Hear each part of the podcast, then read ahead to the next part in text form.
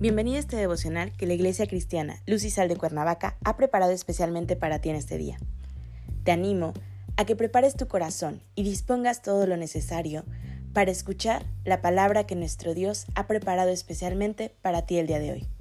¿Listo? Vamos a comenzar.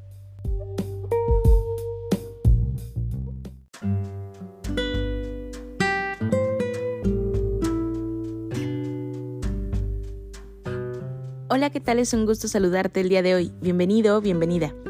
Recuerda que estamos en nuestra serie devocional, Lo que produce la fe, que la Iglesia Cristiana Luz y Sal de Cuernavaca, México, ha preparado especialmente para ti el día de hoy.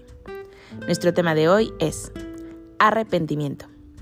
Hoy te voy a pedir que tomes tu Biblia y me acompañes al libro de Marcos capítulo 1, versículos 14 y 15. La palabra de Dios dice, Después de que Juan fue encarcelado, Jesús vino a Galilea predicando el Evangelio del reino de Dios, diciendo, El tiempo se ha cumplido y el reino de Dios se ha acercado. Arrepentíos y creed en el Evangelio. La gracia de Dios ha llegado. El texto no se refiere al tiempo cronológico en donde podemos leer el tiempo se ha cumplido, sino al tiempo para la acción decisiva de parte de Dios. La única respuesta que los hombres podemos dar a Dios por la gracia que nos entrega es la fe y el arrepentimiento.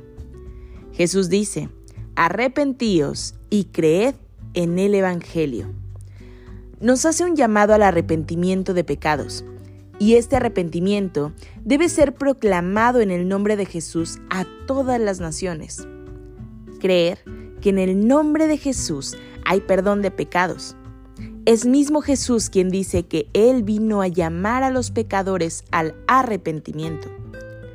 Como bien sabemos, el Evangelio que proclamamos son las mismas buenas noticias que nuestro Señor Jesús nos vino a dar. A hacernos conocedores que hay buenas noticias para aquellos que se reconocen pecadores, pero que en su corazón existe genuino arrepentimiento por los pecados que han cometido. No se trata únicamente de arrepentirse con el pensamiento y más tarde volver a las mismas acciones, sino que el mismo arrepentimiento produce obras dignas de arrepentimiento. Por tanto, no es tan solo algo mental de ciertos hechos y actos cometidos. Cuando Dios concede arrepentimiento, hay evidencia de un cambio radical en la vida. Insisto, no solo un cambio de mente, sino evidencia de ese arrepentimiento en acciones. Esto confirma que el arrepentimiento significa volverse de, para volverse a. Volverse de una vida pecaminosa, en la que se vive un espejismo de placer, sin darnos realmente cuenta que hay sufrimiento y dolor, dejando atrás las acciones de pecado, los hábitos pecaminosos, sean de pensamiento o de acciones. La fe en Jesús produce el arrepentimiento de la vida pecaminosa, de manera que ahora nos volvemos a Dios para que nuestras vidas sean diferentes, en las que comenzamos a vivir una vida en libertad de los grilletes de la esclavitud del pecado. La vida cristiana debe de ser un reflejo de haberse vuelto del pecado dejarlo atrás poniendo ahora nuestra fe y confianza en el nombre de Jesús, quien nos enseña por medio del Evangelio cómo debemos de vivir esa vida y dar los frutos que como buenos cristianos estamos llamados a dar. Uno de esos frutos es el amor al prójimo. Somos llamados a dar amor a los demás, no tan solo a los hermanos cristianos o a quienes nos caen bien. La palabra de Dios en Mateo 7, versículo 20 nos dice, Así que por sus frutos los conoceréis. De manera que vivir una vida verdaderamente cristiana tiene que ver con una vida cristocéntrica, en donde sea ahora el Señor Jesucristo quien gobierne nuestras vidas, y ya no darle paso a nuestra carne para seguir viviendo en las obras del pecado.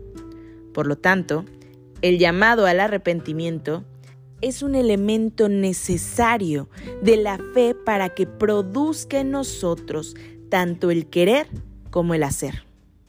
Hoy te animo a que pongamos pues nuestra fe en el arrepentimiento de pecados en el nombre de Jesús. Acompáñame a orar.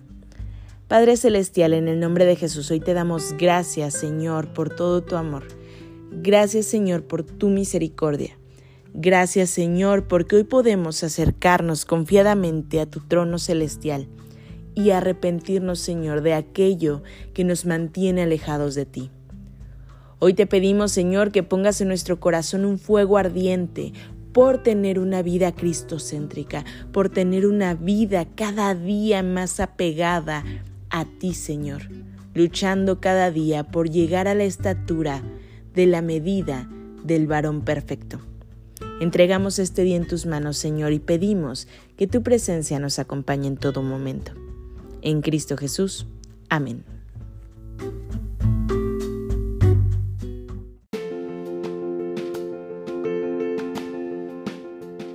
Ha sido un placer compartir la palabra contigo el día de hoy te animo a que no te pierdas ni un solo devocional de esta serie. Te espero aquí el día de mañana y recuerda, conecta con Dios.